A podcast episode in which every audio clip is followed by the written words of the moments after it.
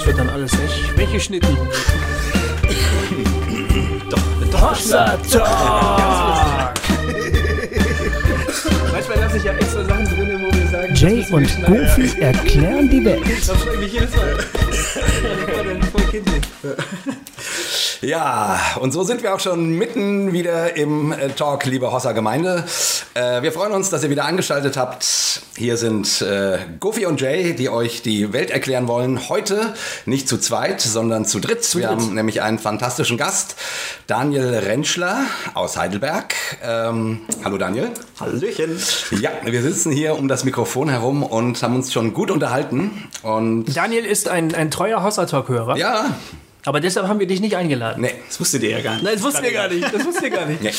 Wir haben ihn eingeladen, weil er sozusagen einer der Köpfe in Deutschland von IJM ist. Äh, ja, aber dazu kommen wir gleich nochmal. Ich will mal ganz schnell die organisatorischen Dinge aus dem Ah ja, Weg klar, bringen. natürlich. Ja, ja, das ist der erste Block. Ja. Nicht, dass ihr euch wundert, dass wir heute schon wieder einen Gast haben. Ähm, wir hatten ja jetzt erst das letzte Mal einen. Ähm, wir wollten die Folge kurz vor Weihnachten, wir wollten unserem Gast lieber mehr Raum geben.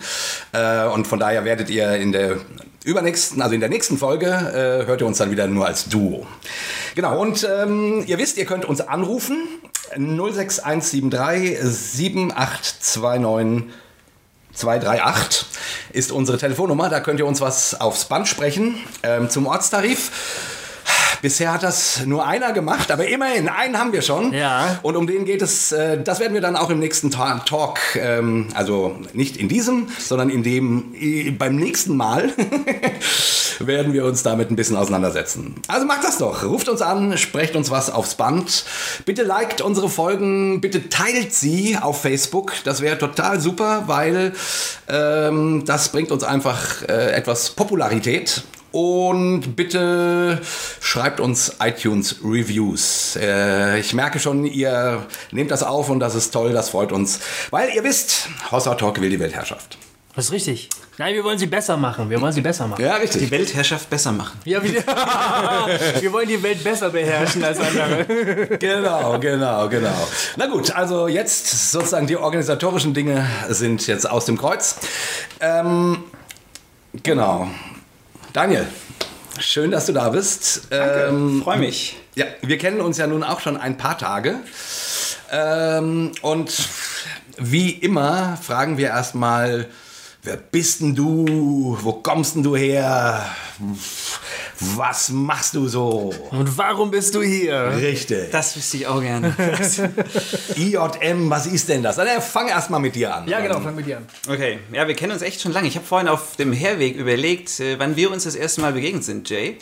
Und es war, äh, als du mein Teenie-Idol noch Super 2 warst und ich mit euch auf Tour war und den Spot geführt habe, mal Ja. zwei Tage Ach, lang. wirklich wahr? Ja. Ach ja. Und das ist echt ewig her, ne? Ja, so Das ist 14 Jahre, 15 Jahre? irgendwie sowas, ne? Genau, ja, ja, genau. ja. Ja, heute bin ich kein Teenie-Idol mehr. Äh, Super 2 gibt es aber noch. Nur mal so ein alter. Mann Ja, heute bin ich ein alter Mann.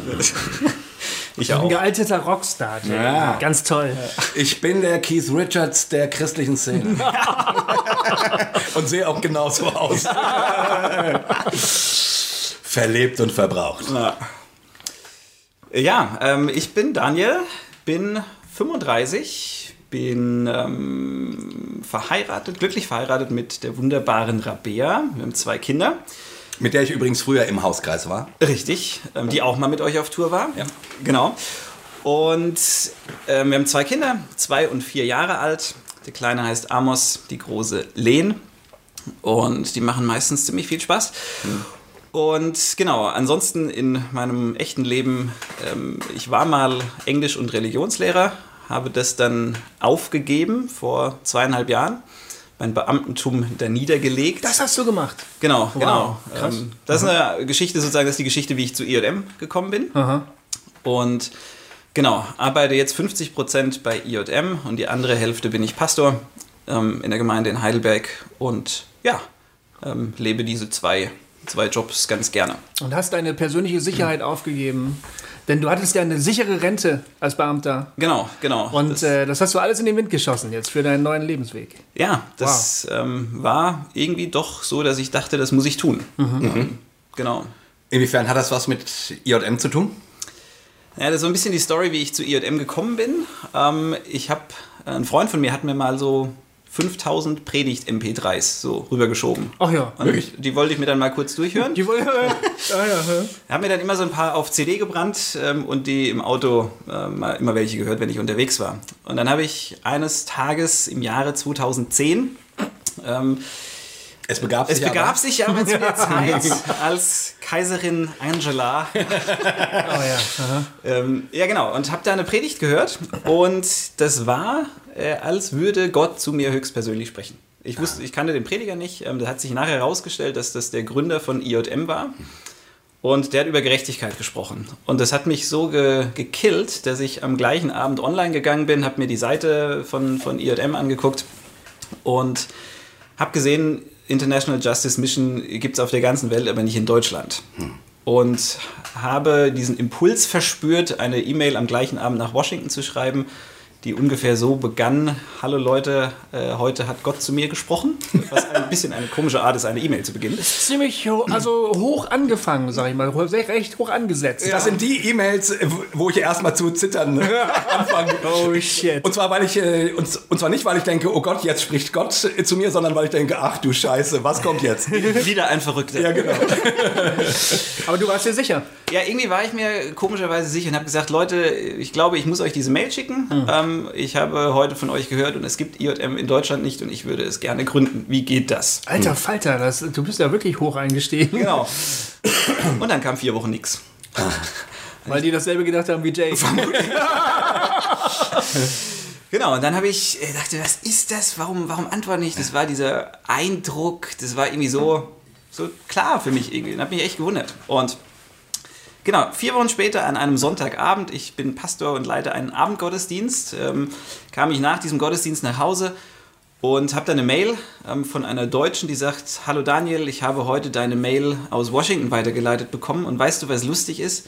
Wir haben zu fünft vor vier Wochen IJM Deutschland gegründet. Ach nee. Und weißt du, was noch lustiger ist? Ich saß heute Abend zufällig bei dir im Gottesdienst, als du gepredigt hast. Das gibt's Nee. ja nicht. Ey, das ist ja voll geil. Das ist ja echt großartig. Äh, Hammer. Genau. Und dann war so, ah ja, da kommt vielleicht doch was zusammen. Genau, und dann haben wir uns getroffen und dann bin ich so ähm, mit, mit in das Leitungsteam reingekommen, in den Vorstand und ähm, ja, das war so der Weg und dann haben wir das ehrenamtlich in Deutschland aufgebaut.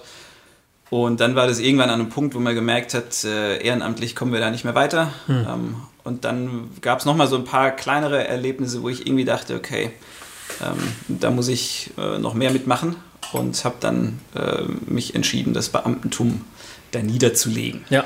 Wahnsinn. Genau. Krass. War das für dich ein großer Schritt, das zu machen?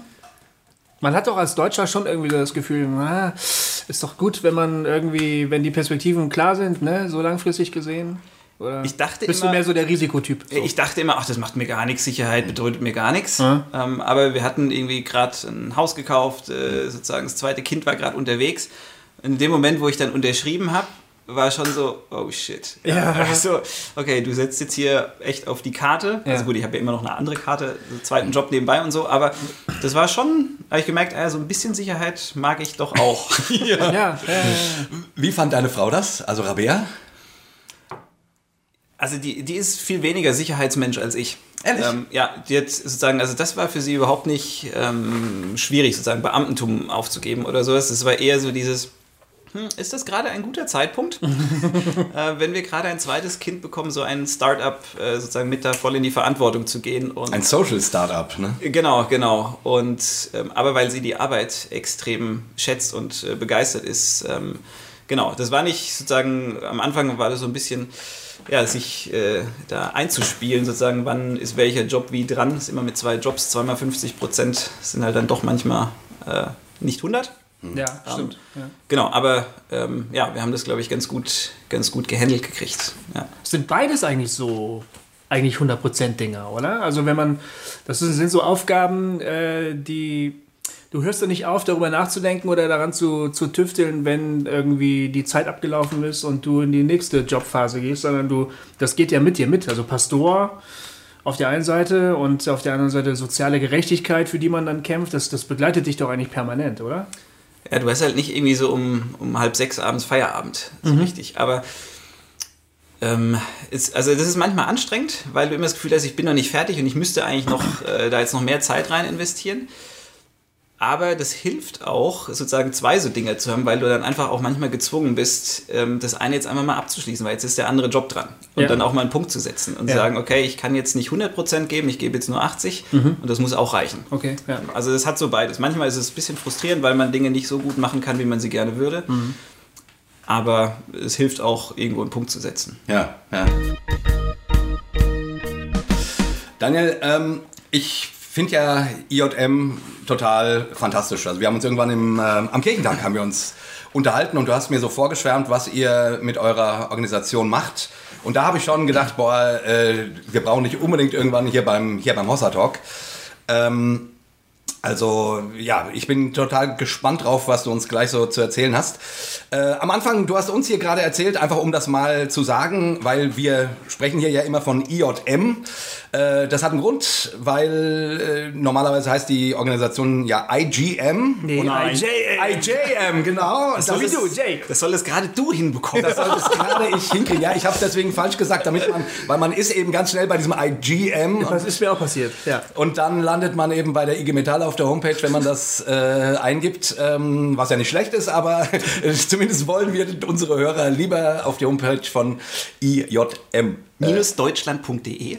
Genau. Ah ja. Führen. Also IJM, äh, eine internationale Organisation. Erzähl uns doch mal, äh, was IJM macht. Seit wann gibt's das? Was, was ist das für ein Ding? International Justice Mission, haben wir jetzt schon gehört. Aber erzähl uns mal ein bisschen. Genau, eigentlich würde man äh, International Justice Mission äh, übersetzen mit der internationale Auftrag für Gerechtigkeit. Also nichts mit Mission, aber da können wir vielleicht nachher auch nochmal drüber sprechen, sondern es ist ein Auftrag für Gerechtigkeit zu sorgen. Und was wir machen ist, wir sorgen dafür, dass arme Menschen, die Ärmsten der Armen, Zugang zum Rechtssystem bekommen. Ähm, Das ist mal so ganz der, der Überbau. Und ähm, wir haben halt heutzutage ähm, drast oder krasserweise mehr Sklaven in unserer Welt als jemals zuvor in der Geschichte der Menschheit. Ähm, Sklaverei ist auf der ganzen Welt illegal. Es gibt kein Land mehr, wo Sklaverei erlaubt wäre. 1991 hat Mauretanien als letztes Land erklärt, jawohl, auch bei uns ist es jetzt illegal. Und trotzdem haben wir heute fast 36 Millionen ähm, Menschen in Sklaverei. 36 Millionen. Genau, 36 Millionen. Und damit man das so ein bisschen einordnen kann, in den äh, vier Jahrhunderten transatlantischer Sklavenhandel, als aus Afrika so die Sklaven raus exportiert wurden, was man so aus dem Englischbuch kennt, so Baumwollfelder und so, ähm, da gab es in diesen vier Jahrhunderten insgesamt 12 bis 14 Millionen. Echt? Und heute haben wir fast quasi dreimal, dreimal so viel Menschen in Sklaverei. Okay, und was sind Sklaven dann? Weil dieses klassische Besitzrecht auf einen Menschen gibt es dann ja eigentlich nicht mehr, also in legaler Hinsicht jetzt so, ne? Wie, wie würdest du dann, wie verstehst du Sklaven? Was sind das dann für Menschen? Also wir, wir definieren Sklaven, das äh, lehnt sich am Palermo-Protokoll an, also jetzt nicht irgendwie so eine eigene geschusterte Definition. Ja. Sondern Sklave, von Sklaverei spricht man, wenn ein Mensch nicht mehr als Person wahrgenommen oder behandelt wird, sondern als Ware ähm, gehandelt wird. Sagen, der wird gekauft und verkauft. Okay.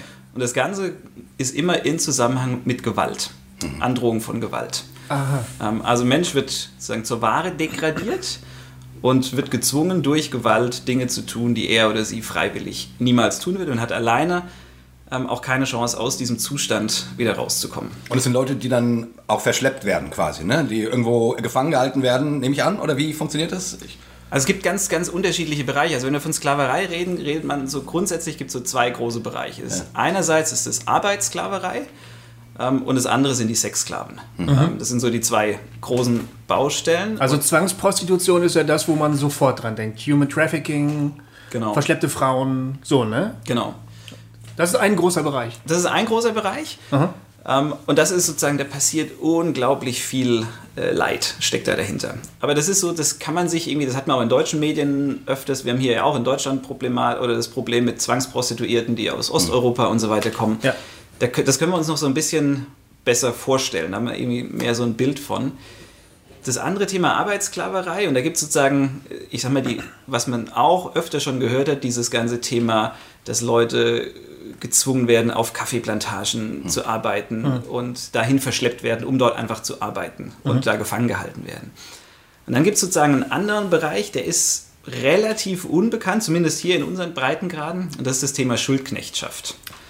Ähm, und das ist ähm, eine ganz perfide Variante, Menschen zu versklaven, was auf den ersten Blick gar nicht wie Sklaverei aussieht, ähm, es aber auch nach der Definition eindeutig ist. Ähm, und ich war in, letztes Jahr in, in Indien unterwegs und habe ähm, da mit äh, befreiten Schuldknechtsklaven gesprochen, ähm, die, die mir ihre Geschichte erzählt haben, wie sie da reingerutscht sind. Und das sind einfach äh, herzzerreißende äh, Geschichten und wo man einfach sieht, da ist so systematisch werden da einfach Leute ganz gezielt in eine Falle gelockt, aus der sie alleine einfach nie wieder rauskommen. Wie geht das konkret? Also wie, wie wird einer zum Sklaven, zum Arbeitssklaven dann? Schuldsklaven? Also es funktioniert äh, relativ einfach. Ähm, wir reden hier immer von den Ärmsten der Armen und äh, von Menschen, die in extremer Armut leben. Das sind Leute, die haben weniger als 1,25 Dollar am Tag zur Verfügung. Und die haben sozusagen, die haben null finanzielle Rücklagen oder Polster. Kann man ja nicht, wenn man nur Ja. einen Euro am Tag hat. So, und wenn die in irgendeine Notlage kommen, ähm, das Kind wird krank, ähm, sie brauchen einfach ein Medikament und wenn sie das Medikament nicht bekommen, stirbt das Kind. So, dann brauchen die irgendwoher 20 Euro. Ähm, keine Bank dieser Welt würde diesen Leuten 20 Euro geben. Die arbeiten vielleicht als Tagelöhner, einen Tag lang verdienen sie was nichts, dann wieder nicht. Eine Bank wird denen nie Geld leihen. Sondern die einzige Chance, die sie haben, ist, zu einem Geldverleiher zu gehen. Und das sind häufig ähm, Kriminelle, die sagen Geld leihen und das mit solchen ähm, Wucherzinsen versehen, die die Leute niemals mehr abarbeiten oder abbezahlen können. Also sie können es nicht abbezahlen und dann werden sie gezwungen, die Schulden abzuarbeiten. Ja. Und das, da gibt es dann sozusagen ein System dahinter, was, ähm, was kein Entrinnen mehr bietet. Also wir haben eine Frau kennengelernt, Susila hieß die, ähm, die hat uns ihre, ihre Story erzählt. Und zwar hat, ist bei der Folgendes passiert, äh, ihr Sohn war mit einem Freund unterwegs und der Freund hat sich bei einem Geldverleiher umgerechnet 20 Euro geliehen. Der Freund des Sohnes ist mit dem Geld abgehauen. Der Geldverleiher hat sich den Sohn geschnappt und hat gesagt, du warst bei der Geldübergabe dabei, ähm, du besorgst mir das Geld wieder. Der konnte natürlich die 20 Euro nicht zahlen. Dann hat er gesagt, okay, dann arbeitest du die Schulden bei mir in der Ziegelbrennerei ab. Ähm, du verdienst 1 Euro pro Tag ähm, und wenn die Schuld abgearbeitet ist, kannst du wieder gehen. So lange bleibst du bei mir. Und der Sohn hat sich natürlich geärgert von Susila, ähm, weil es war ja nicht seine Schulden, aber dachte, gut, ähm, da waren bewaffnete Wachen mit dabei, er hatte auch keine Chance, da rauszukommen, dachte, okay, 20 Euro, 1 Euro pro Tag in 20 Tagen Ja. ist die Sache äh, aus der Welt geschafft. Und dann ist er da mitgenommen worden. Ähm, 30, 40 Kilometer weiter war diese Ziegelbrennerei und hat den ersten Tag gearbeitet. Und am Ende des Tages sagt der Besitzer zu ihm, naja, du musst ja jetzt irgendwo schlafen. Und was essen musst du ja auch. Ja. Und ich gebe dir jetzt hier eine Matte, auf die du dich legen kannst, ein bisschen, ein bisschen Reis oder was auch immer. Und für Kost und Logis schlagen 1,50 pro Tag zu Buche. Alles klar. So, Das Wirklich jetzt? Je länger er da arbeitet, desto mehr verschuldet er sich genau. eigentlich. Er kann nichts mehr tun, sozusagen. äh, Nach einem, nach einem Tag hat er 20, 50 Schulden. Ja. Ähm, sagen, und er kommt nie ja wieder krass. raus. Er kann, ja. So, und dann ist Folgendes passiert. Ähm, Susi Und er kann dann auch nicht sagen, äh, ich will nicht oder äh, Polizei oder irgendwas? gibt's nicht. Eingezäuntes Gelände, Wachen, f- fertig. So. Krass. Und Susila, die wusste nicht, wo ihr Sohn ist. Der ist einfach sozusagen auch von der Straße mitgenommen worden. Der hat sich noch nicht mal abgemeldet zu Hause. Der hat nicht gesagt, Mama, ich gehe jetzt arbeiten, in 20 Tagen komme ich wieder, sondern der ist gleich. ist direkt mitgenommen worden. Nach drei Monaten ungefähr hat sie herausgefunden, dass ihr Sohn Schulden abarbeitet in dieser Ziegelbrennerei 30, 40 Kilometer weiter. Ja. Was macht sie als gute Mutter? Sie schickt ihre zwei Töchter dahin und sagt, geht und helft eurem Bruder, die Schulden abzuarbeiten. Auf. Oh nein. Die kommen dahin ähm, und landen in der gleichen Falle. Ja. Ja. 1 Euro Verdienst, 1,50 Ausgaben. Ja. Weitere drei Monate später schickt sie ihren Mann und sagt, geh und helf unseren Kindern. Unser Sohn scheint Scheiße gebaut zu haben. Ach du Scheiße. Der Mann geht dahin, gleiches Spiel. Und weitere drei Monate später ähm, ist sie dahin gegangen. Sie hat inzwischen so ein zwei Monate altes äh, neugeborenes ähm, Baby. Ist dahin gegangen, ähm, in der gleichen Falle gelandet, sozusagen. Das war der Tag, sozusagen, an dem ihr Leben als Sklavin begonnen hat. Und das ist härteste körperliche Arbeit, Steine auf dem Kopf aufschichten und von A nach B tragen. Ähm, das sind brutal, also es ist richtig harte körperliche Arbeit. Die tragen da so 30, 35 Kilo auf dem Kopf jeweils. 14, 16 Stunden am Tag. Und das war bei ihr so anstrengende Arbeit, dass ihre Milchproduktion versiegt ist und ihr Kind ähm, verhungert und gestorben ist. Oh Gott, oh Gott, oh Gott. Ähm, und sie, haben, sie hat uns das erzählt. Sie haben dann das Kind da im, im Boden begraben. Und dann kam der Besitzer dieser Ziegelei und hat gesagt, dieser Leichnam verunreinigt den Rohstoff, aus dem ich meine Ziegel mache. Und hat es ausgegraben und in den Fluss geworfen. Das gibt's nicht. Und das war sozusagen so, hat ist sie und ihre ganze Familie in Sklaverei gekommen. Ähm, und die Frau, die hat keine Chance, alleine, oder diese Familie, die hat keine Chance, da alleine wieder rauszukommen. Wenn nicht jemand von außen kommt ähm, und sie quasi rettet. Und, und, wie, Wie geht das? und wie sind die dann gerettet worden? Also, Es gibt da quasi unterschiedliche Ansätze. Es gibt Organisationen, die sagen, na komm, jetzt haben wir da diese Familie, die haben jetzt inzwischen 250, 300 Euro Schulden angearbeitet. Ähm, wir können einfach kurz die rauskaufen. Ja, 300 Euro ist ja, ist ja nichts für uns. ja. Ähm, und das würde für Susila funktionieren. Ähm, für 300 Euro könnte man sie und ihre Family da rauskaufen. Aber damit würde man einen Markt schaffen. Also das darf man nicht tun. Ja. Dann belohnt man ja den Sklavenhalter noch und bezahlt ihn noch dafür. Genau, Ähm, genau. Und dann sagt er, das ist ein super Geschäft, wenn hier westliche Organisationen kommen, die mich dafür bezahlen, dass ich Sklaven halte. So, also es ist ein Weg, den man tunlichst äh, vermeiden sollte. Was wir als IJM machen, ist ein anderer Weg. Wir ähm, fahren einen, sozusagen, wir gehen den rechtlichen Weg ähm, und klagen einzelne Fälle, führen die durchs Rechtssystem durch. Ja. Und jetzt im Fall von Susila ist Folgendes passiert. Die Frau, die ist großartig. Ähm, die hat es geschafft, einem Wärter ein Handy zu klauen. Hat eine Verwandte angerufen, die wiederum über Umwege von IJM gehört hat. Ähm, und dann ist sozusagen die Arbeit von unseren Kollegen vor Ort begonnen. Und zwar arbeiten wir mit verdeckten Ermittlern, ähm, die sozusagen komplett äh, Hightech ausgestattet sind mit Kameras im Knopf versteckt und Mikrofon und so weiter. Und die haben angefangen, dort Nachforschungen anzustellen und haben Beweismaterial gesichert, dass auf diesem Gelände Sklaven gehalten werden. Und Da werden also zum Beispiel geheime Videoaufnahmen gemacht, ne? Oder genau, genau, was? Äh, Gespräche mitgeschnitten, genau, das wird sozusagen die, so wie Frontal 21 oder so, investigativer Journalismus, irgendwie der, der Böse wird überführt durch seine eigenen Worte oder so, ne? Also Exakt, Art- exakt. Der wird sich, äh, unsere Ermittler geben sich als Kunden aus, als Auftraggeber für eine, oder die eine große Lieferung abnehmen wollen und sagen, aber ich muss wissen, ob eure Fabrik hier in der Lage ist, auch das überhaupt zu, zu liefern, diese Menge an Steinen. Äh, ich möchte einmal kurz, ich möchte einmal gucken gehen, wie sind die Produktionsbedingungen, ist die Qualität der Steine gut genug und so weiter. Und dann gehen die da rum, filmen das ähm, und dann wird gefragt, naja, sind die Leute auch zum Beispiel in der Lage, wenn wir jetzt eine größere ähm, größere Lieferung brauchen, könnt ihr auch mehr liefern? Können die Leute auch mal Nachtschichten machen? Und dann sagen die Besitzer häufig ganz stolz, ja, ja, die arbeiten auch 20 Stunden am Tag, das ist kein Problem. Und wenn wir wollen, arbeiten die rund um die Uhr. Ähm, wir schaffen das, die ähm, so. Und wenn dann genügend Beweismaterial sozusagen zusammen ist, gehen unsere Ermittler zu den Behörden. Wir arbeiten in den Ländern, in denen wir arbeiten, immer auf Einladung der Regierung. Ähm, Weil wir haben ja keine äh, Rechtshandhabe. Wir sind ja eine NGO, ähm, also eine Nichtregierungsorganisation. Ähm, und gehen dann zum Staatsanwalt, legen die Beweise vor und sagen, hier ist ein Fall von Schuldknechtschaft, von Sklaverei. Ähm, und dann passiert Folgendes, dass die uns eine quasi ja, eine Sondereinheit, Sondereinsatzkommando zur Verfügung stellen ähm, und dann wird eine Razzia durchgeführt. Das ist sozusagen der erste Schritt. Es wird eine Razzia durchgeführt, wenn die Beweislage klar ist und dann werden die Familien, die dort ähm, als Sklaven gehalten werden, befreit. So, das ist das Erste. Und so ist auch Susila und ihre Familie und einige andere Familien, die in dieser Ziegelei gefangen gehalten wurden, äh, befreit worden. Genau, das ist nur der erste Schritt von, von vieren, den wir als IJM machen, weil die, ähm, die Opfer oder die, wir nennen sie dann unsere Klienten, ähm, um sie nicht weiter zu viktimisieren, Ja. Ähm, weil die oft schwerst traumatisiert sind. Das ist nicht nur die Arbeit, die sie machen müssen, sondern die sind da natürlich äh, Willkür und sexuellem Missbrauch und Vergewaltigung einfach schutzlos, schutzlos ausgeliefert. Und der Entwürdigung, ne? Das ist Genau. ja eine totale Entwürdigung von allem. Äh, Du hast ja gar nichts mehr. Also du, vorher warst du arm, aber du warst immerhin noch im Gänsefüßchen Herr deines Lebens. Genau. Und plötzlich bist du nichts mehr davon. Humankapital eigentlich, ne? Also Genau, du bist. eine bist Sache, ein Ochse. die, die, eine Sache, die eingesetzt wird, Ja. um Profit zu erwirtschaften. Ja. Letztlich. Und dein Wert ist extrem gering. Ja. Also früher hat sozusagen ein Sklave war noch richtig wertvoll. Da hast du irgendwie umgerechnet, keine Ahnung, 10.000, 12.000 Euro bezahlt für einen Sklaven. Der Durchschnittspreis für einen Sklave heute liegt bei 90 Dollar. Wirklich.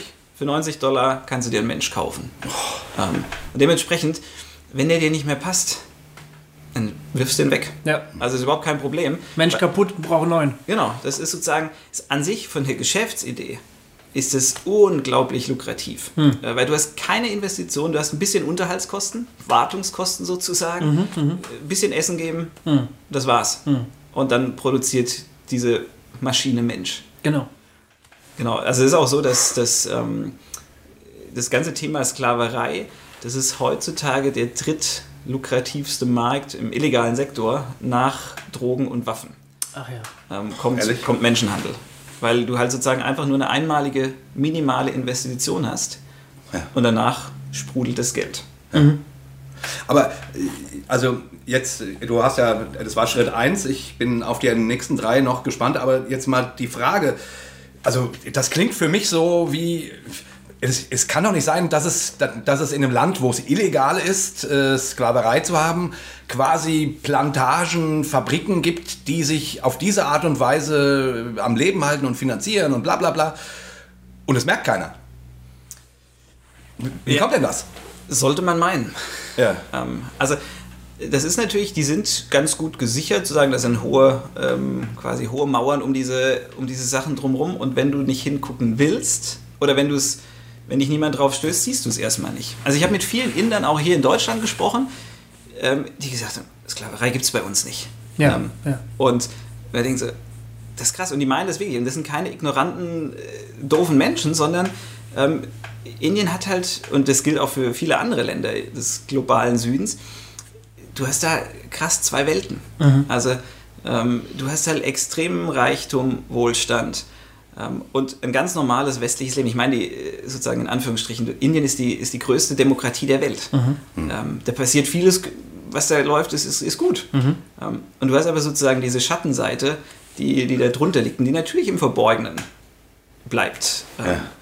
und, ähm, und dann hat man halt das Problem, dass in vielen Entwicklungs- und Schwellenländern ähm, haben wir sozusagen so eine Zwei-Klassen-Rechtslage. es gibt sozusagen eine Polizei, die für die Reichen äh, da ist und die gut funktioniert, die ist gut ausgebildet, die macht einen guten Job. Und für die Armen, ähm, die haben einfach niemand. Ja. Es ist heute so, dass die Hälfte der Menschheit, 4 Milliarden, die haben keinen Zugang zum Recht.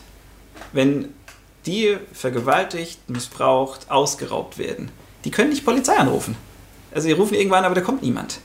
Ähm, das heißt, die sind Gewalt einfach willkürlich schutzlos ausgeliefert. Boah, krass. Und das kann man sich irgendwie bei uns gar nicht so richtig vorstellen. Aber gibt es ähnliche Verhältnisse nicht oder vergleichbare Verhältnisse nicht auch in Deutschland oder in europäischen Ländern? Also ke- kennt ihr solche Fälle auch?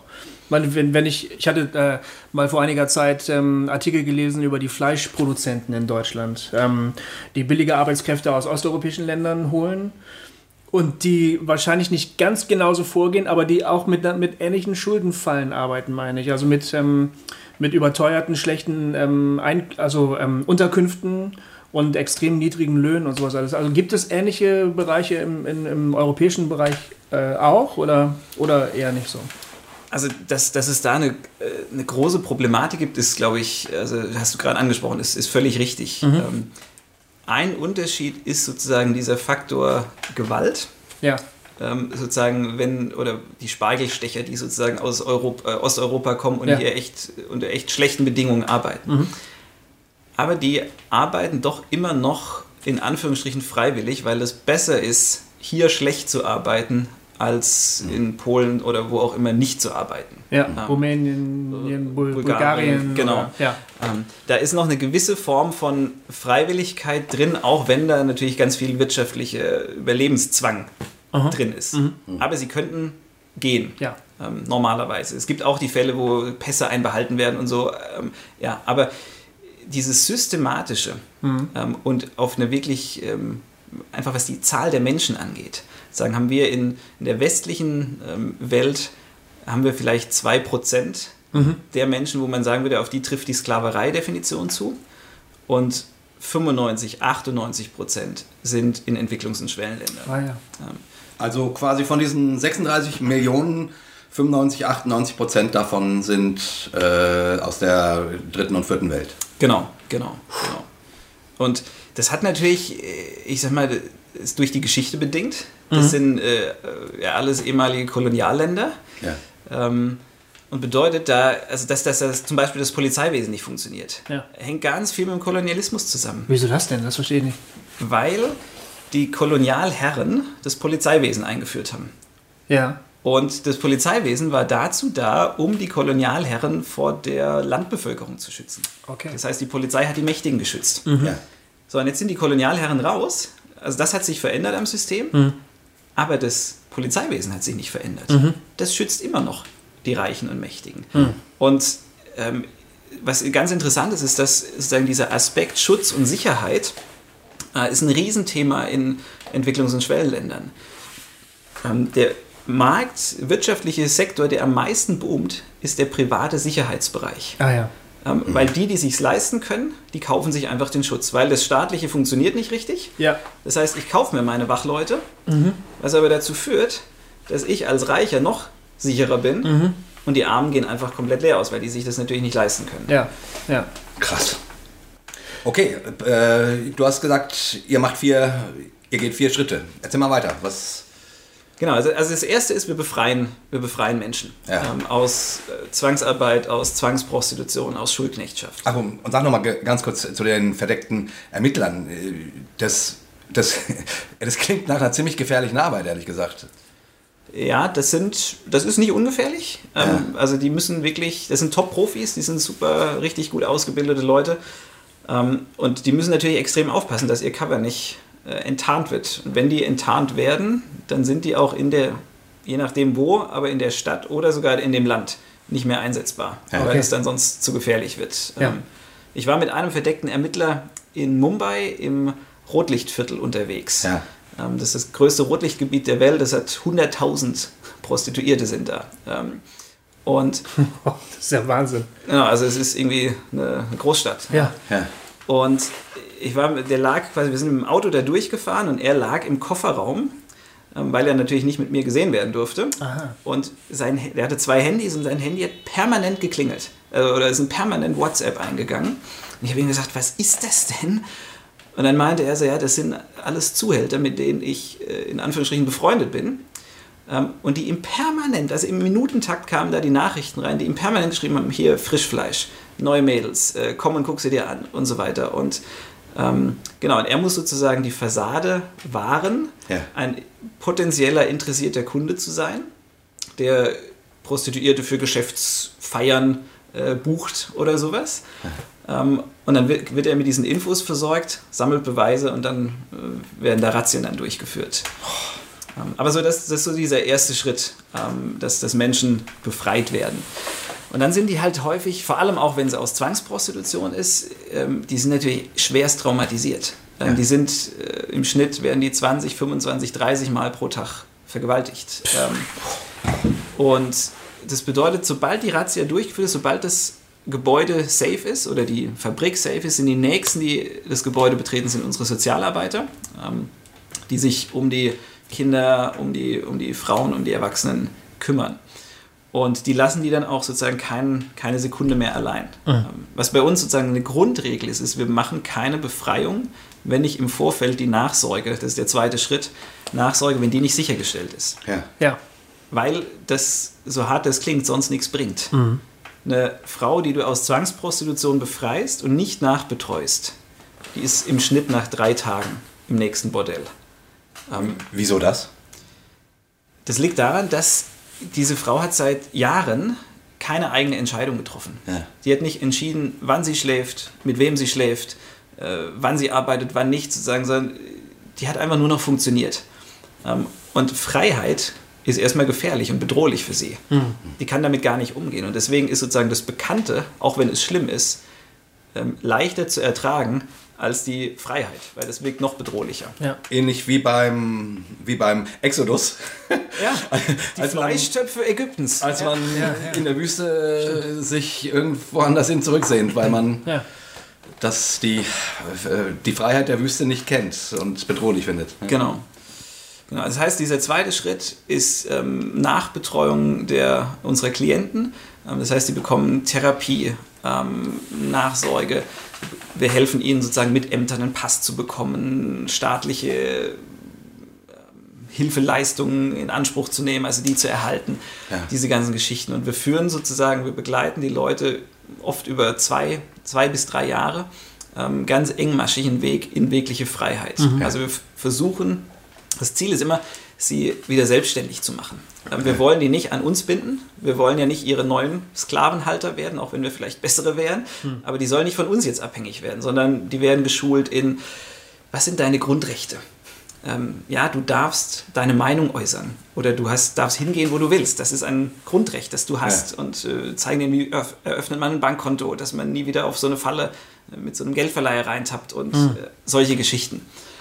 Ähm, das ist sozusagen dieser ganze Aspekt Nachsorge, dass Leute wirklich, äh, Leuten geholfen wird, auf einem Weg, äh, diesen Weg zu gehen, dass irgendwie diese Verletzung, die die erlitten haben, ähm, dass die irgendwie heilen können und dass die irgendwie in ein selbstständiges Leben wiederkommen. Ja. Und das gelingt echt gut. Also wir haben da eine richtig hohe Quote an Menschen, die sozusagen, wenn sie dieses Programm durchlaufen, ähm, dann sind das 95, 97 Prozent, die wirklich ähm, es dann auch in ein gutes, in Anführungsstrichen normales Leben schaffen. Ähm, Wow. Hossa Talk!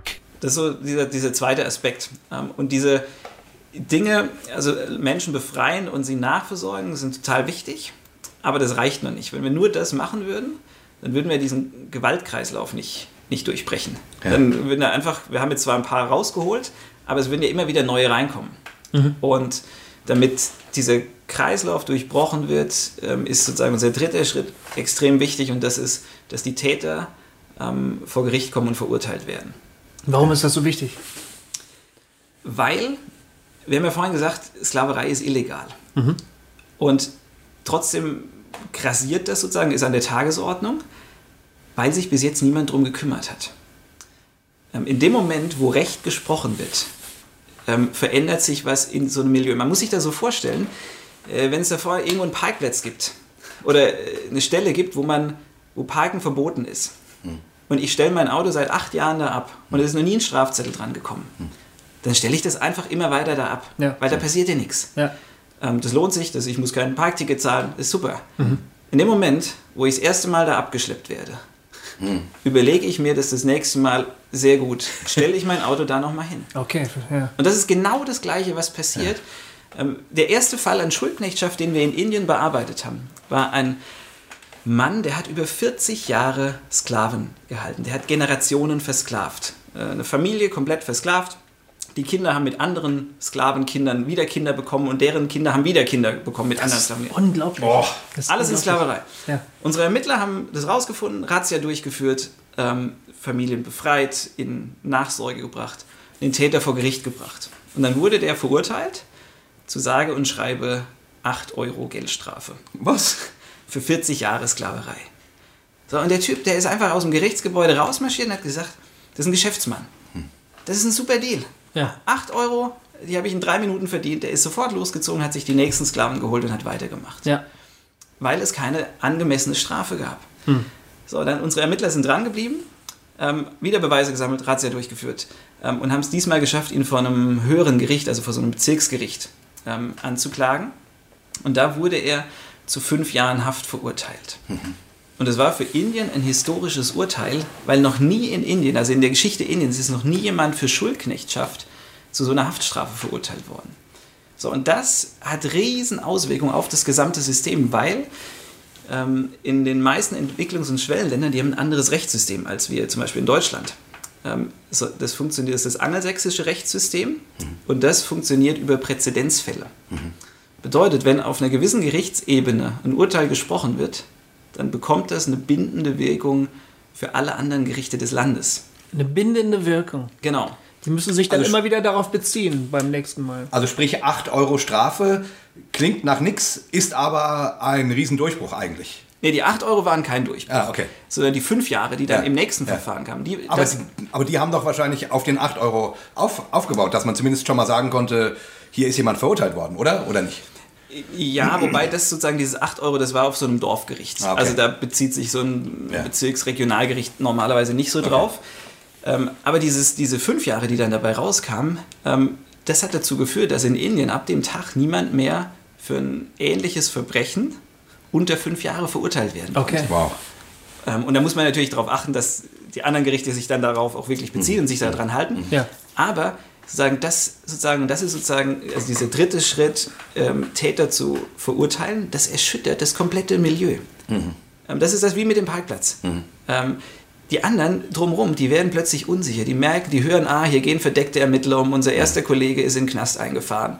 Ähm, das sind Geschäftsleute. Die wägen Kosten, Nutzen, Risiko gegeneinander ab. Und wenn sich das Geschäft nicht mehr lohnt, dann machen die was anderes. Ähm, und das ist sozusagen das große Ziel, was wir haben. Sozusagen, ja, wir wollen Einzelne befreien. Ähm, das ist auch unsere Vision. Wir wollen Tausende retten. Aber wir wollen Millionen davor bewahren, überhaupt in so eine Situation hineinzukommen. Und das nennen wir sozusagen, das ist das vierte, das Ziel. Wir wollen die Rechtssysteme transformieren. Aha. Wir wollen dafür sorgen, dass Arme wirklich Zugang zum Recht bekommen. Boah. Jetzt muss ich ähm, ähm, äh, zum Theologischen ein bisschen kommen. Ja. Denn du hast äh, von einer. Von, Ihr seid ja eine christliche Organisation. Genau, richtig, das, das muss man vielleicht dazu sagen. Ne? Du, äh, ihr seid jetzt, ähm, genau, ihr, ihr seht euch als Christen, die das bewusst von ihrem christlichen Bekenntnis her machen. Genau, wir sind alle, alle Mitarbeiter, sind, ähm, die angestellt sind, sind Christen und ähm, ganz unterschiedliche Couleur. Ich gehe mal gerade aufs Klo. Sorry.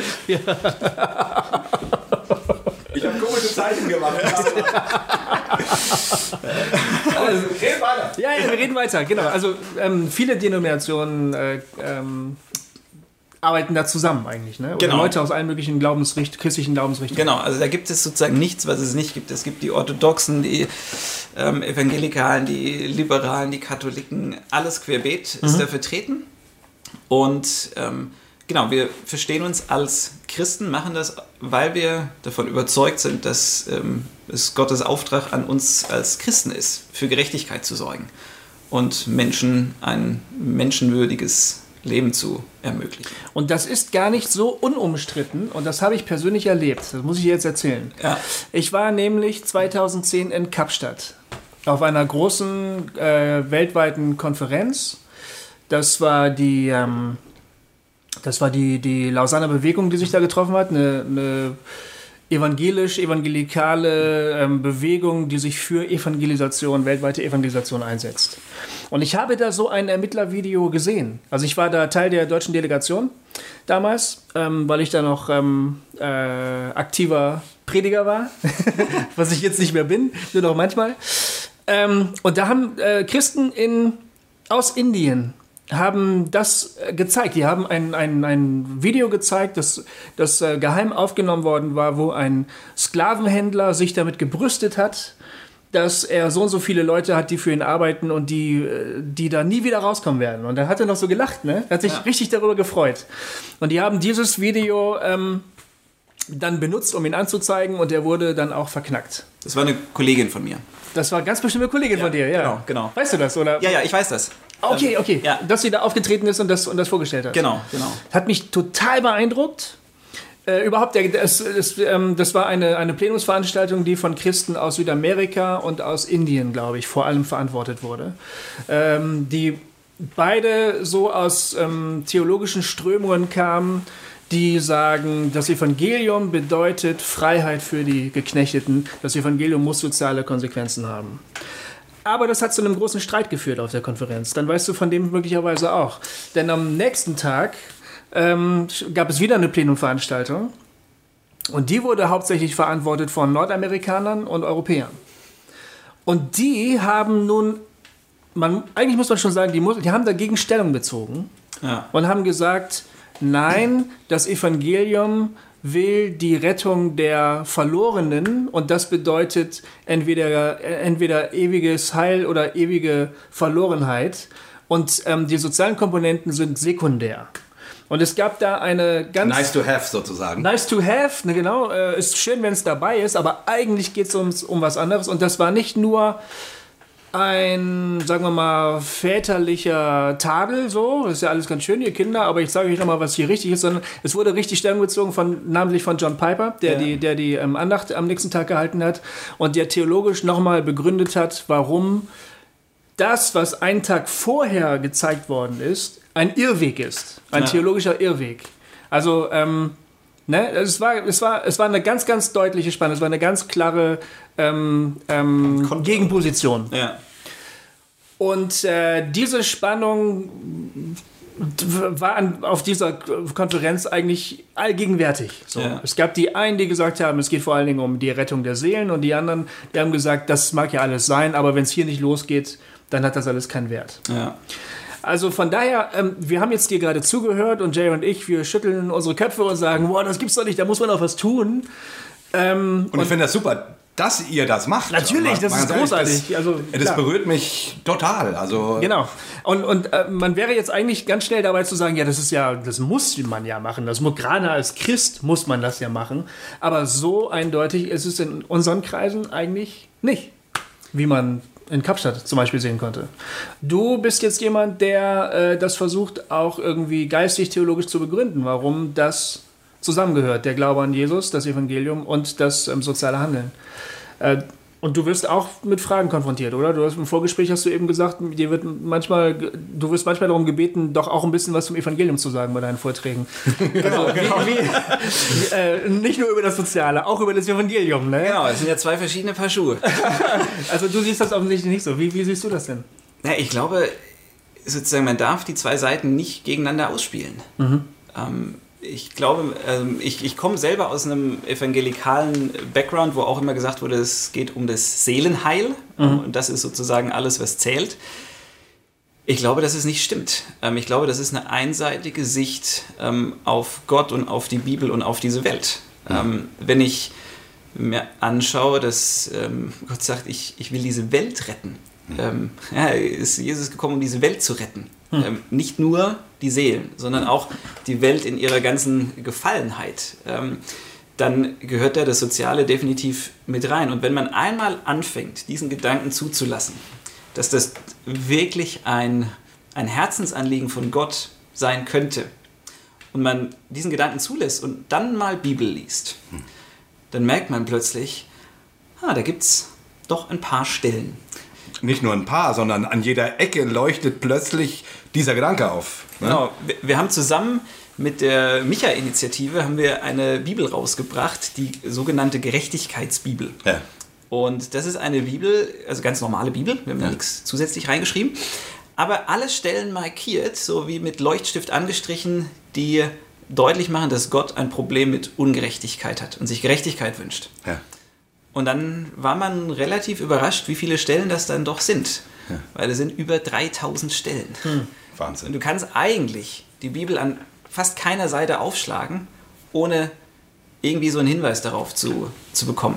Man könnt, es- könnte man da nicht sagen, ja, das ist halt die Gerechtigkeit bei Gott, oder so? also so, so dass man halt äh, durch Gnade ge gerecht wird, irgendwie sowas, ne? Also das ist doch eigentlich die Gerechtigkeit, die in der Bibel immer gemeint wird, oder? Oder verstehe ich das falsch? so könnte man das, äh, könnte man das durchaus deuten. Gofi, das verstehst du falsch. Voll die, voll die äh, ja, subtile Frage. Nee, Genau. äh, Ähm, also ich habe so eine, ähm, eine Lieblingsstelle, ähm, wo ich sage, da wird es, finde ich, sehr gut deutlich, dass wir einen, äh, einen künstlichen Graben aufgemacht haben zwischen sozusagen dem Ge der geistlichen Dimension, was ja irgendwie wichtig ist, und dem Sozialen. Ähm, und das ist in Amos, ähm, habe ich auch meinen, unseren Sohn nachbenannt. ähm, da lässt Gott in Kapitel 5 äh, den Israeliten ausrichten durch Amos, den Propheten, ähm, da sagt er wortwörtlich, ich hasse und ich verachte eure Gottesdienste. Ja. Euer Opfer ist mir zuwider, hört auf mit dem Lärm eures Lobpreises. Ja. Man irg- erstmal, wenn man das so liest, denkt man, krass, was ist das denn? Ähm, warum hasst Gott Gottesdienste und findet Worship scheiße? Ähm, Und dann ähm, sozusagen, wenn man darüber nachdenkt, ja warum, was, was ist das Problem, dann sieht man, dass ähm, das Problem ist, dass die Leute ungerecht gehandelt haben. Die Israeliten, die haben, und das wird im Amos-Buch ja ganz häufig thematisiert, ähm, die haben Sklaven gehalten, die haben Menschen ihr Recht vorenthalten. Und dieser, dieser, ähm, diese Passage in Amos 5, wo Gott sagt, ich hasse das, ich verachte das, was ihr, ich sag mal, Sonntag so tut, wo man sich fragt, okay, ja, was, was willst du denn dann? Und dann kommt der nächste Vers, Vers 25, wo er sagt, stattdessen will ich Recht fließen sehen wie ein Strom und Gerechtigkeit wie ein Fluss, der nie aufhört zu fließen. Und das ist der Hammer, ne? Also so, mir läuft es bei so einer Stelle wirklich kalt den Rücken runter, weil ich mir immer so vorstelle, äh, der liebe Gott schickt einen Pro- Propheten in unsere Gemeinde, äh, der sich hinstellt und sagt, ich kann euren Krach hier nicht mehr ertragen. Ja. Und du sitzt da und denkst, ja, äh, wie? Äh, Und dann sagt er, tut was für die Ärmsten der Armen. Das will ich sehen. Und ich finde, wenn man diesen Gedanken mal anfängt zu denken, der schmeißt unser ganzes religiöses System über den Haufen. Also, äh, weil das lebt ja von, von, von Veranstaltungen. Das Ja. lebt ja davon, dass ich was erzählt kriege, was mich geistlich erbaut oder herausfordert, dass ich Musik höre, die mich irgendwie äh, geistlich gut draufbringt. Alles jetzt ja keine Sachen, die per se äh, schlimm oder falsch oder irgendwas sind. Aber das ist so, das ist einfach was völlig anderes. Ja. Und Jesus hat meines Erachtens genau diesen Ansatz. Also wenn er Matthäus 25 äh, die Schafe von den Böcken trennt ähm, und dann und die einen wundern sich ja, ja, wann, wann haben wir dich denn nicht besucht und so. Ähm, ne? Und dann sagt er, ja, äh, sorry, ihr wart nicht bei mir im, im, im Gefängnis, ihr habt mir nichts zu trinken ge gegeben und so weiter. Also Jesus führt diesen Amos-Gedanken äh, total weiter. Ähm, und ich frage mich, wieso wir Christen äh, an dieser Stelle das so wenig ernst nehmen. Ja. Ich glaube bloß, sozusagen, man darf die zwei Dinge auch aus, ich sag mal, aus, wenn man eher sozusagen die soziale Komponente sieht, auch nicht gegeneinander ausspielen. Weil, weil in, in Amos sagt, äh, wird ja nicht gesagt, ich hasse Gottesdienste, ich hasse Lobpreis, sondern Gott sagt, ich hasse euren Gottesdienst. Sozusagen, weil Ja. das, was ihr unter der Woche tut, dass ihr Menschen ungerecht behandelt, das geht nicht zusammen mit dem, wie ihr, ich sag mal, sonntags euch verhaltet. Ja. Sagen, an sich Gottesdienst ist gut. Ähm, Ja, ja. Opfer in Anführungsstrichen, ja, Gott zu dienen, wie auch immer man das tut, das ist gut. Ähm, und Gott liebt es, angebetet zu werden. Aber das muss mit dem Rest unseres Lebens deckungsgleich gehen. Und ähm, wenn, sagen wir können nicht, glaube ich, sozusagen, wir dürfen nicht das eine gegen das andere ausspielen. Sagen, das hat, muss beides seinen Stellenwert haben. Ähm, und ähm, sozusagen, man kann dann leicht sozusagen auch äh, die Christen bashen, sagen, ah, ihr macht ja äh, Er macht nichts. ihr macht nichts sozusagen, sondern ich glaube, man, man muss es wirklich, das gehört einfach beides zusammen. Und ich ähm, habe eine Weltverantwortung als Christ ähm, und ich kann meinen Nächsten, also sagen, ja, liebe deinen Nächsten wie dich selbst, ich kann halt meinen Nächsten heute nicht mehr nur äh, sozusagen so definieren, dass es der ist, den ich direkt sehe, der neben mein Nachbar. Ja. Sondern unsere Welt, die ist irgendwie globalisiert so zusammengewachsen. Mein Nächster ist halt auch der, der meine Schokolade produziert ähm, und der, der mein T-Shirt genäht hat. Das ist inzwischen auch mein Nächster. Der ist mir näher als mancher Nachbar, weil seine Klamotte, die Klamotte trage ich auf dem Leib. Ähm, Ja. Und dementsprechend muss man schauen sozusagen, ja, ähm, wie kann ich denn jetzt meinen Nächsten lieben? Und wie kann ich dafür sorgen, dass, dass ihm gute Nachricht widerfährt? Und dazu wollte ich noch einen Satz sagen zu dem, was, äh, was Goofy erzählt hat. hat ne? Dieser Streit, äh, ähm, ist soziales Engagement nice to have oder genauso wichtig wie die Ver Verkündigung? Ja, So, ne? ja. Also mal ganz ehrlich, ähm, mir geht, ich, ich, ich rante jetzt doch mal ein bisschen. Das ist, ist ja außer- überhaupt gar nicht. es ist ja außer Talk. Ganz ehrlich, mir geht da die Hutschnur hoch, wenn weiße Amerikaner, die aus einer wohlhabenden äh, Schicht kommen, behaupten und sagen, ähm, das Allerwichtigste ist die Seelenrettung. Die haben gut reden, verdammt nochmal. Also ganz ehrlich, ich werde da so sauer, weil ich irgendwie denke, du musst nicht ähm, 12 Stunden am Tag oder 16 Stunden am Tag 30 Kilo Backsteine auf deinem Kopf äh, durch die Gegend tragen. Du hast gut reden. Und äh, ich, also ich, ich bin da, und du hast natürlich vollkommen recht, äh, Daniel, ne? Also natürlich, ich, ich will es auch gar nicht gegeneinander aussp ausspielen. Ich, ich glaube, die, die persönliche Rettung von Menschen, dass sie merken, dass Gott sie liebt und sie annimmt, ähm, ist genauso wichtig wie wie dass man aus einem korrupten System gerettet wird. Ähm, also sprich, äh, ich sag's mal so, ähm, Karfreitag und Ostersonntag ist genauso wichtig wie der Exodus. Hm. Aber es ist halt beides biblisch und wichtig. Und äh, wie gesagt, wenn, wenn Christen an dieser Stelle so, so einen Blödsinn erzählen, da werde ich echt stinksauer. Also gerade, weil das dann eben Privilegierte sind. Ja. Männer auch noch. Ich glaube, dass, ich glaube, dass wahnsinnig viel Unwissenheit dabei ist. Ja. Wir wissen über die Verhältnisse oft nichts, wenn wir so unsere theologischen Reden schwingen. Ne? Und, und äh, wir Ja, deswegen finde ich das so cool, äh, Ja, dass der Daniel mal so ein paar Sachen erzählt. Ja, das ist total wichtig. Also allein, allein mal äh, auf, auf, äh, aus Aufklärungsgründen eigentlich. Ja. Ne? Ja. Weil, weil wir, ähm, es ist halt so, dass zumindest in der evangelikalen Christenheit, aber ich glaube sonst auch, sind halt die weißen Westler ähm, oft die Wortführer immer noch, auch die theologischen Wortführer. Ja. Aber wir wissen äh, vom Ernst der, des Lebens ehrlich gesagt so gut wie gar nichts. Ja. Muss man mal ganz klar sagen.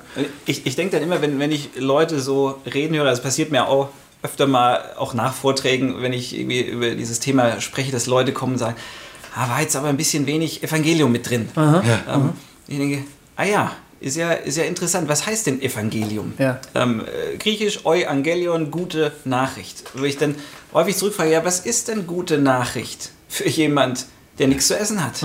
Für den ist gute Nachricht, hier ist was zu essen. Was ist gute Nachricht für jemand, der als Sklave lebt? Für den ist eine gute Nachricht, wenn er jemand erlebt, der an seine Seite kommt und ihn da rausholt. Ja. Und ich denke dann oft, oder habe das auch in manchen Gesprächen, dass ich sagen, wenn, wenn stark von der anderen Seite sozusagen argumentiert wird, dass ich denke, ja, wie sollen denn die Menschen jemals nur diesen Gedanken denken können? Wie soll denn eine, die Familie von Susila, wie soll die jemals diesen, auf diesen Gedanken kommen, dass es einen Gott gibt, der ein Interesse an ihr hat und sie liebt? Wenn sie einfach in Sklaverei verreckt Ja. diese Menschen werden diesen Gedanken nie denken können. Ähm, allein schon aus diesem Grund ähm, muss sozusagen, ähm, müsste es Christenpflicht sein, ähm, sozusagen auf dieser Welt einen Unterschied zu machen. Und ich meine nicht, damit man das Ganze missionarisch missbraucht. Ähm, das ist uns ganz wichtig. Wir wollen Ja, genau, das wäre meine Frage. Ähm, missioniert ihr denn auch dann ordentlich? Nein, das machen wir in 0,0. Ähm, wir als Organisation, das ist so ein bisschen ähm, irreführend, unser Name International Justice Mission. Könnte man denken, wir sind eine Missionsorganisation, eine schön westliche Organisation, die kulturimperialistisch in anderen da irgendwas überstülpt. Ähm, wir missionieren 0,0. Ähm, wir sagen, wir sind eine Menschenrechtsorganisation. Unsere Motivation ist äh, sozusagen aus unserer Gottesbeziehung heraus. Ja. Aber unser Job ist es, Menschen in Freiheit zu führen. Ähm, Und dann endet auch da unsere Verantwortung. Weil das wäre komplett unethisch, wenn wir, die die Menschen befreien, sagen würden, ah, und wisst ihr, warum wir das gemacht haben? Wir haben das gemacht, weil, ähm, weil wir Christen sind und weil Jesus dich liebt und möchtest du jetzt auch Christ werden. Ich habe vorhin gesagt, diese Leute, die haben seit Jahren keine eigene Entscheidung getroffen. Und für die sind wir die Retter schlechthin. Ja. Das heißt, die tun alles, was wir sagen. Ja. Ähm, wir könnten die alle in Anführungsstrichen zu Christen machen. Ja. Wir müssen einfach nur sagen, hier unterschreib, äh, wo ist Wasser, dass wir dich mal schnell taufen können oder sowas. Wäre überhaupt kein Problem. Aber das wäre komplett unethisch. Ähm, wir würden die Menschen nicht ernst nehmen. Wir würden sie sofort in eine neue Unfreiheit eigentlich führen. Ja. Das heißt, das ist ganz oberstes Gebot bei uns und auch eigentlich in der, in der seriösen Entwicklungszusammenarbeit. Der, der befreit, darf nie der sein, der irgendwie äh, den christlichen Glauben oder welchen Glauben auch immer ins Spiel bringt. Weil du sonst eine Notsituation oder eine Situation der Schwäche und Verletztheit oder Verwundet, des Verwundetseins ausnutzen würdest. Ja. Ähm, und deswegen, da war ich ehrlich gesagt auch, wo ich dachte, ein bisschen äh, vorsichtig oder gespannt, als ich nach Indien gefahren bin. dachte, ich hoffe, das ist tatsächlich so, weil manchmal steht ja auch bei Organisationen irgendwas so auf dem Papier, ja, so und so arbeiten wir und vor Ort sieht es dann doch ganz anders aus. Und das hat mich extrem beruhigt, weil ich gesehen habe, ja, das sind hochprofessionelle Ermittler, Anwälte, Sozialarbeiter. Und die dienen aus Liebe zu Gott und zu den Menschen, den Menschen. aber sie sagen, missbrauchen nicht ihre Machtposition, um irgendwie noch äh, ein paar sozusagen Unterschriften auf die fromme Liste zu bekommen. Ja. Ich muss in einer Stunde meine Jungs von der Schule abholen. Ich weiß. Das heißt, und wir haben jetzt eine Stunde geredet. Ich denke, wir sind auch an einem guten Punkt. Das war ganz, ganz Ja. obertoll. Ich will jetzt gerne noch äh, Ein Gebet sprechen. Ein Ge Nein, ich, bin, darauf warte ich, ne? Jay, dass du Ich bin im- ich möchte zum Abschluss noch beten. ich möchte einen Bekehrungsaufruf machen. Nein, ich möchte, ich möchte gerne ähm, hören noch von dir, wie man euch unterstützen kann und was hier in Deutschland Leute dafür tun können, dass ihr eure Arbeit ähm, äh, machen könnt. Ja. Ja, den Werbeblock nutze ich natürlich sehr gerne. Ja, bitte. Ähm, ich glaube, das Erste, was ihr lieben Hörer tun könnt, ähm, das habt ihr schon gemacht. Ihr habt angefangen, euch jetzt zu informieren. Ähm, und in dem Moment, wo man über diese Dinge weiß, ähm, kann man nie mehr so tun, als hätte man sie nicht gewusst. und, und Ja, sorry. Ja, zu spät, zu spät. Ihr kommt nicht mehr raus aus der Nummer. Und das Ding ist, wenn man sich anfängt zu informieren und dann das, der nächste Schritt ist, andere davon äh, darüber zu informieren. Das macht nämlich, und das klingt erstmal, als wäre das so unbedeutend. Als wäre das so, naja, was bringt das denn, wenn ich anderen davon erzähle oder wenn ich äh, das per Facebook die Einträge von unserer Organisation teile oder was auch immer. Aber das macht einen echten Unterschied. Als wir Susila getroffen haben ähm, und sie uns ihre Geschichte erzählt hat, hat es uns alle tief, tief berührt. Wir saßen alle da und haben irgendwie echt Rotz und Wasser geheult. Und sie auch, als sie an die, Geschichte, an die Stelle kam, als ihr Kind gestorben ist.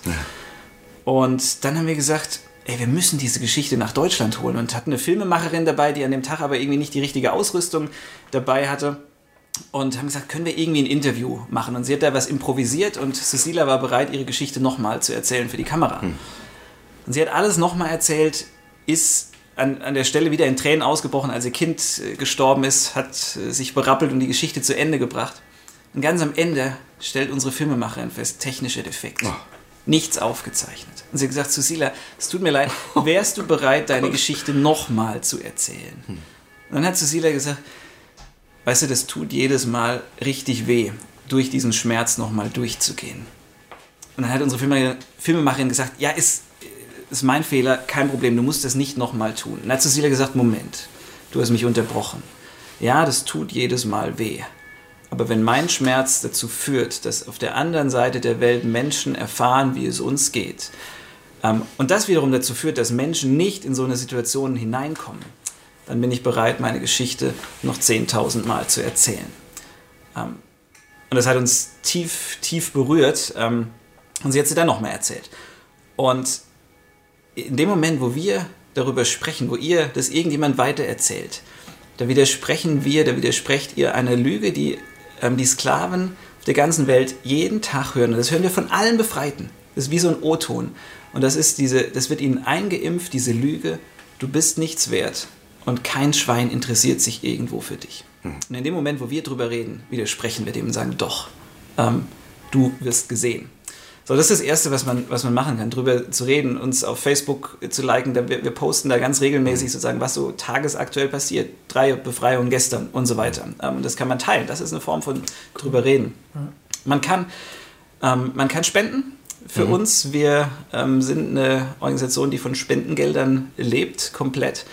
Und ähm, wir freuen uns über, ähm, über kleine und große Spenden. Und am allerliebsten haben wir Daueraufträge, weil die uns helfen zu planen. Und wir schließen mit den Büros in zum Beispiel in Mumbai oder in anderen Ländern oder Städten haben wir Verträge, wo wir sagen, wir überweisen euch nächstes Jahr so und so viel. Und dann machen die damit ihre Personalplanung ähm, und stellen dann eben Leute ein. Und dementsprechend ist, ähm, freuen wir uns über ähm, alles, was da kommt. Ich glaube, ich bin da inzwischen auch wirklich schmerzfrei, um Geld zu werben, weil ich denke, das ist, ich bettel nicht. Ja. Ähm, sondern ich gebe, wir als Organisation geben Menschen eine Möglichkeit, Teil von einer Bewegung zu werden. Über das Geld. Nicht jeder kann nach Indien gehen oder auf die Philippinen gehen, um dort äh, Sklaven zu retten. Äh, aber ich kann Teil davon werden und ich kann sozusagen Teil von Gottes Idee für Gerechtigkeit werden, indem ich auch was gebe. Ähm, wir haben momentan eine Petition am Laufen, die geht an Gerd Müller, nicht den Fußballer. Der Entwicklungsminister. Entwicklungsminister. Ja. Und wir bitten ihn darum, dass mehr ähm, Entwicklungsgelder in Projekte investiert werden, die Armen Zugang zum Rechtssystem geben. Da kann man sich eintragen. Ähm, wir haben einen Newsletter, den kann man, den kann man abonnieren. Wir verschicken ab und zu ähm, regelmäßig auch Gebetsanliegen. Man sagt, hey, ich möchte, ich möchte beten, weil das hat was mit Gott zu tun, diese Sache. Ähm, auch das kann man ähm, sehr gerne sich eintragen. Über unsere Homepage kann man sich da eintragen. ijm-deutschland.de Ja, super. Ich denke, wir werden auch unter der Folge auf unserer Homepage einige von den äh, Links oder Informationen posten. Ja. Und ähm, Oh, darf ich noch eine Sache sagen? du darfst Es sogar noch zwei Sachen sagen. Es gibt noch ein niegelnagelneues Ah, ja, genau. Buch, äh, was ich euch hiermit schenke. Wow, danke schön. Ähm, und zwar heißt es Gewalt, die Fessel der Armen. Und das ist vom Gründer von Gary Horgan, der ein phänomenaler Typ ist, ähm, der wahnsinnig viel schon erlebt hat. Und das ähm, ist jetzt gerade ganz neu auf Deutsch erschienen im Springer Verlag. Im Springer Verlag. Jawohl. Wissenschaftssektor und ähm, ist ein tolles Buch, was so die Zusammenhänge nochmal echt verdeutlicht. Warum hält Gewalt Menschen in Armut gefangen und warum müssen wir Gewalt eindämmen, dass Ja. Menschen wirklich ähm, aus ihrer Not rauskommen? Dazu gibt es auch einen Hammer äh, TED-Talk von Gary Horgan, den ich gehört habe. Ähm, den ich äh, nur empfehlen kann. Ich weiß jetzt nicht, äh, ich habe natürlich jetzt nicht die Adresse vorliegen. Äh, ist ein TED-Talk, Gary Horgan, und es geht um, Ich verlinke den auch. Ich suche das mal. Ich, um ich Gewalt. verlinke den auch. Ja, also wirklich sagenhaft, sagenhaft gut. Ja. Sa sagenhaft gut. Gut, anyway, äh, wir kommen zum Ende. Daniel, das war total super. Ja. Und äh, ja, also, und ihr lieben Hörer, erzählt doch von IJM. Ähm, wenn ihr jetzt Ende des Jahres noch Geld übrig habt, ähm, das ist eine echt gute Organisation, um dem was zu geben. Also, ähm, ich werde das auch machen. Habe ich mit meiner Frau schon drüber geredet. Ja, also einfach nur nochmal als Ermutigung. Ja, und ähm, klickt auf Gefällt mir äh, Ja. bei Facebook und teilt die Statusmeldung von IJM. Das Ja. ist auch eine gute, Das eine gute super Idee. Sache. Ja, Genau. cool. Alright, Daniel, du weißt als äh, Hörer, was jetzt kommt. Hossa! Wir verabschieden uns und äh, schaltet nächste Woche wieder ein. Und äh, wir freuen uns auf euch und sagen Tschüss. Hossa, Hossa, Hossa.